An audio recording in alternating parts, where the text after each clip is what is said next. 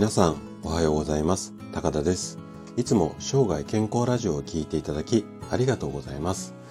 今日はねメタボ検診について話をしていきたいなというふうに思います。で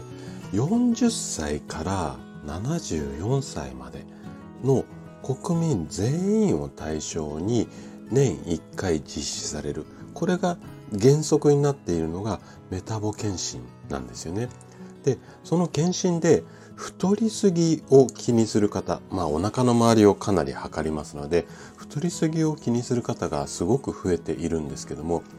実は太りすぎだけでなくって、痩せすぎ、これもね、ちょっとね、うんと健康っていうか、まあ命の危険が迫ってきたりだとか、そういったケースも少なくないんですね。そこで今回は、小太りは長生きをする。ここでハテナマークが入って、メタボ検診の罠。こんなテーマで毎年のメタボ検診がビクビクしていますよ。こんなあなたに向けて話をしていきたいなというふうに思います。で、前半はお腹が大きい、いわゆるお腹周りが大きいイコールメタボかっていう話と、あと後半はね、小太りのすすめ。こんなあの話をしていきたいなというふうに思います。で、今日もできるだけ専門用語を使わずに分かりやすく話をするつもりなんですけどももし疑問質問などありましたらお気軽にコメントいただければというふうに思います。じゃあ早速本題の方に入っていきましょう。えっと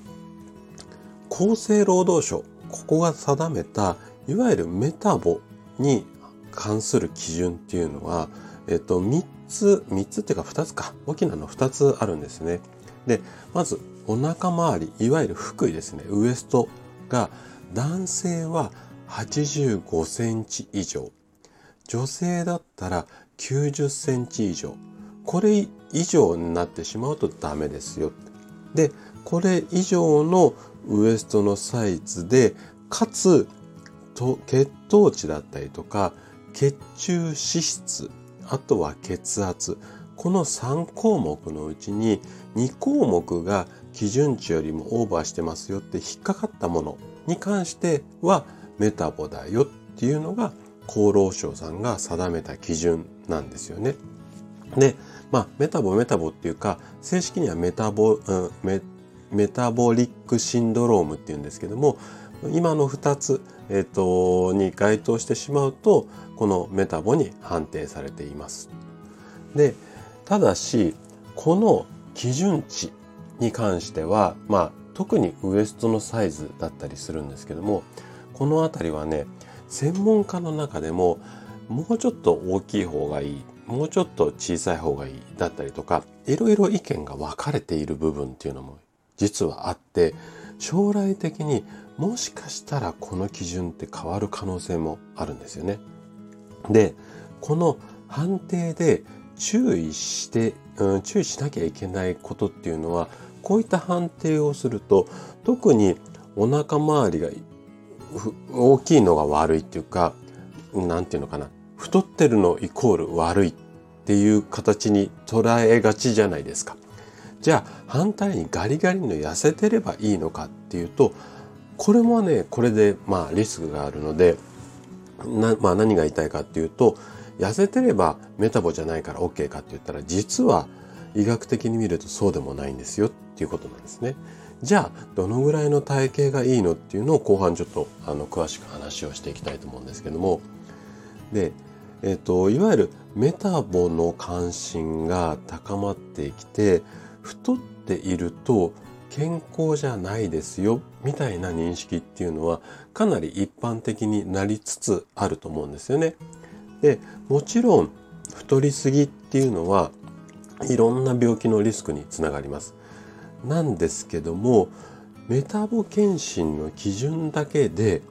自分が太っていて長生きできないって判断するっていうのはこれはねちょっと間違いなんです。でここは今日一番お伝えしたいポイントなんですけどもこの基準だけで自分がどうだこうだっていうのは判断しないでもらいたいんですね。でなんでかっていうとこんなね調査結果があるんですよね。